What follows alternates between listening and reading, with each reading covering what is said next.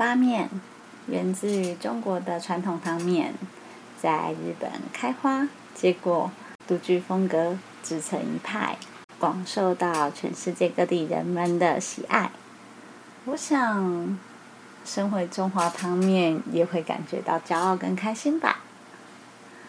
今天下班后，挑一条顺路可以去吃拉面的方向，到了拉面店，将自己被掏空的心灵，用温暖的汤，暖暖的把自己再填满。回血之后，回家好好的休息吧。大家好，现在又来到了尼克吃拉面的单元了。那。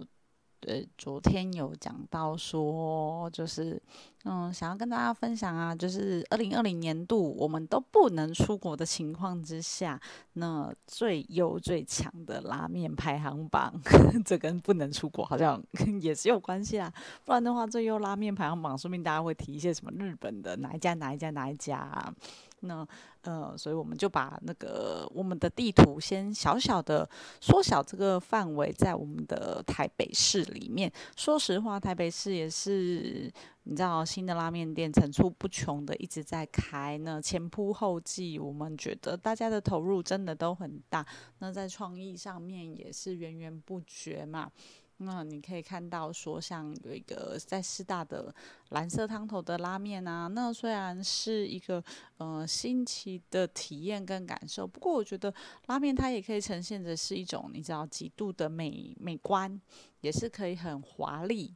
那有别于传统的比较呃浮夸型的，例如说呃堆得满满的呃高丽菜山啊这种感觉之外。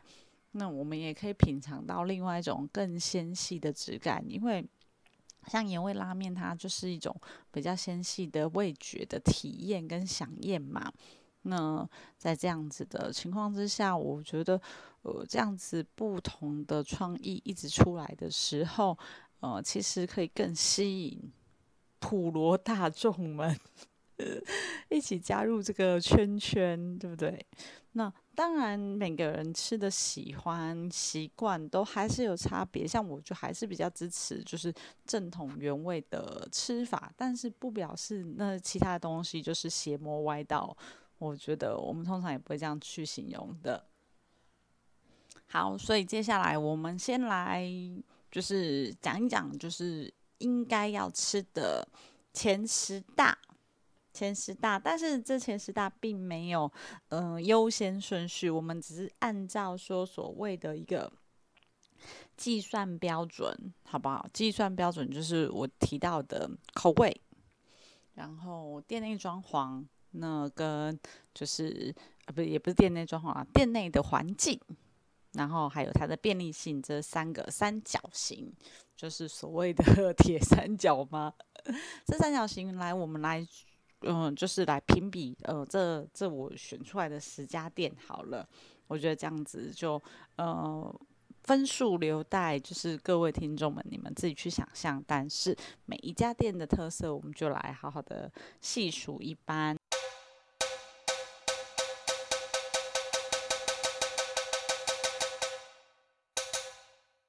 第一个就是要跟大家分享的是这一家。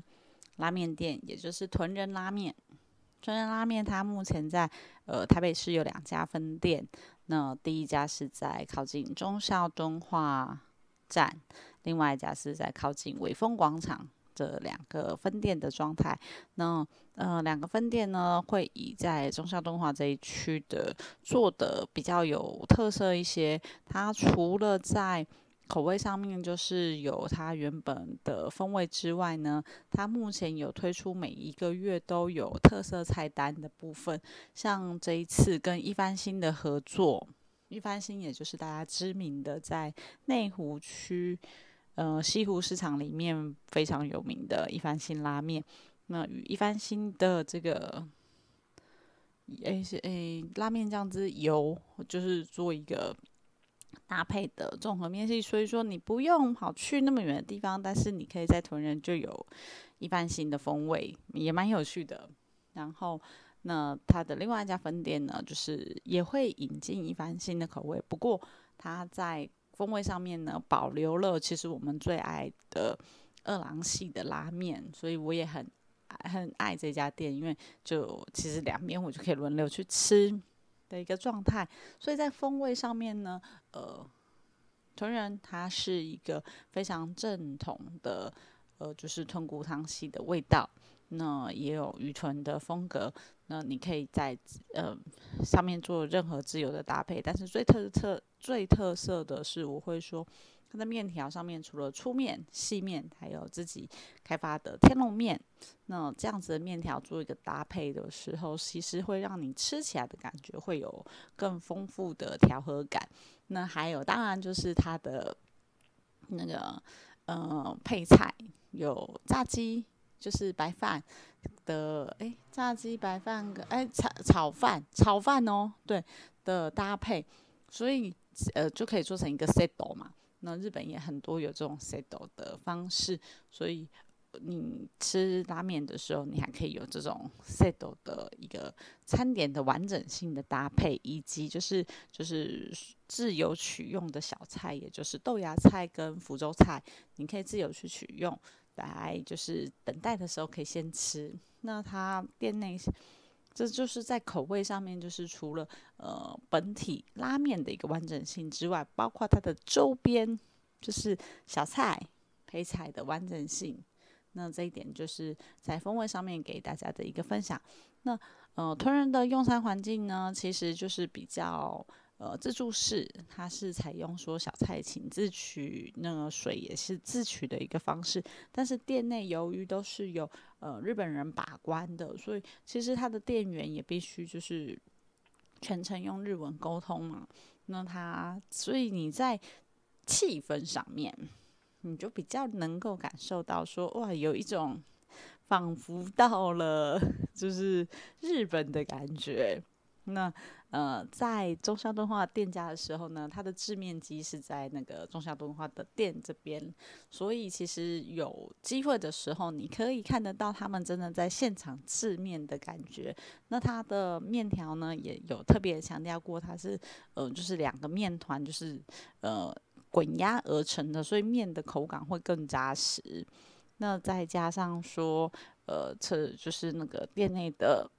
陈列跟拍摄虽然是嗯比较拥挤，就比较小，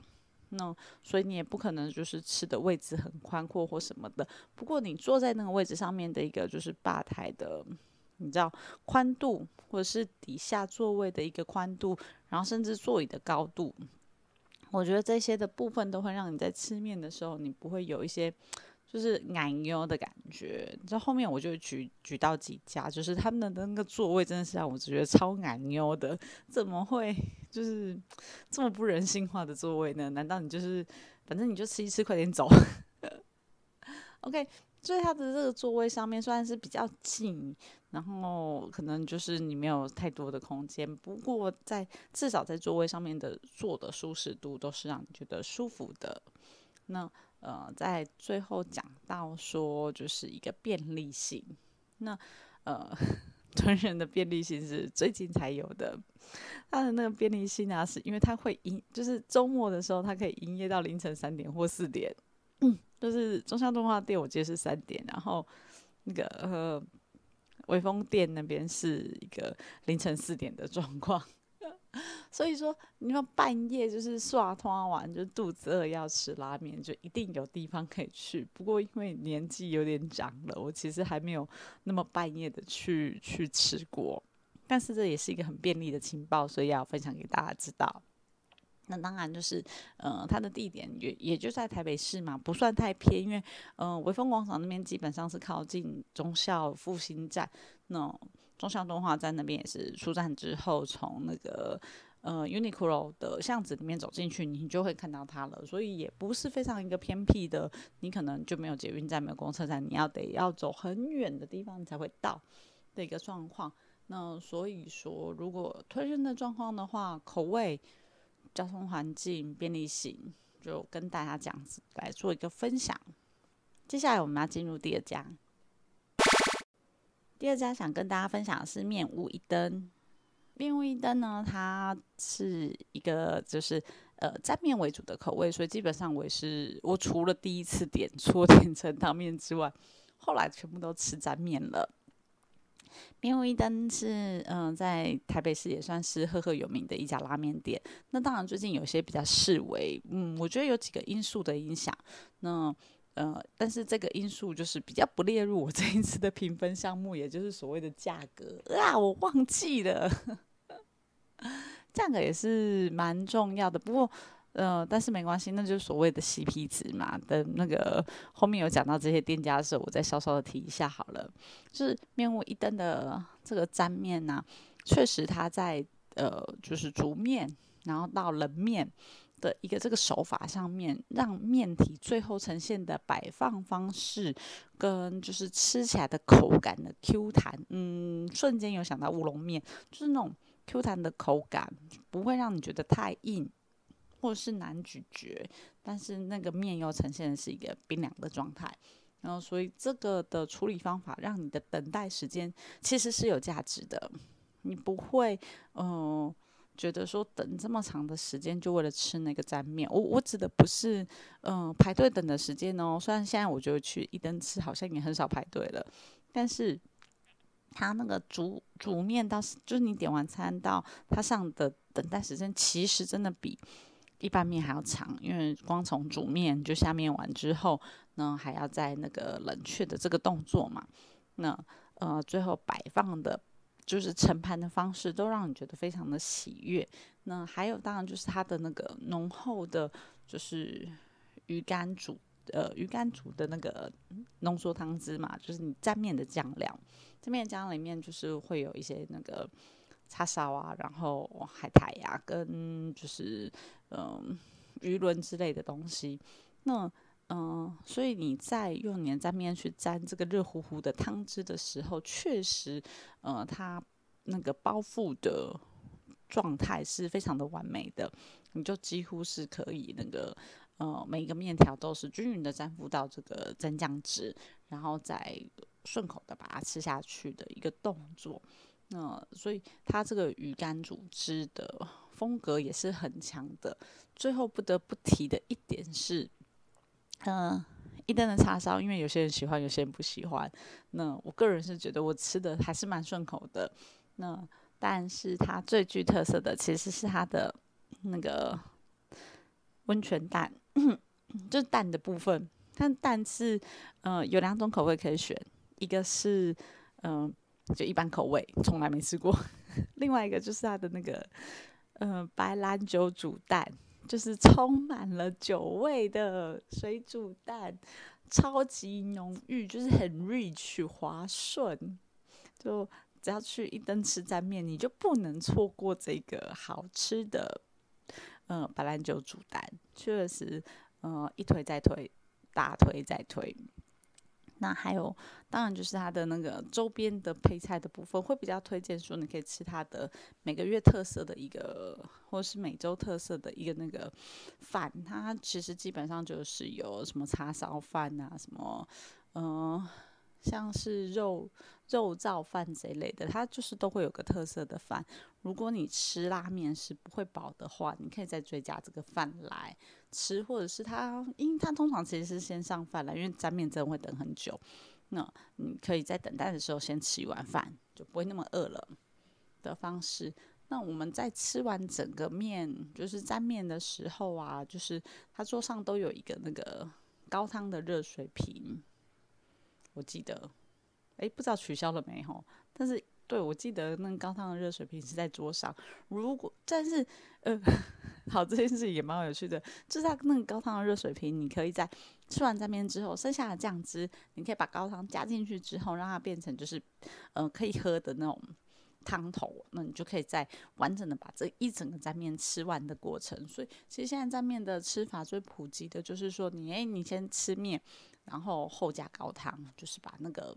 汤汁给喝完，或者是你再叫白饭，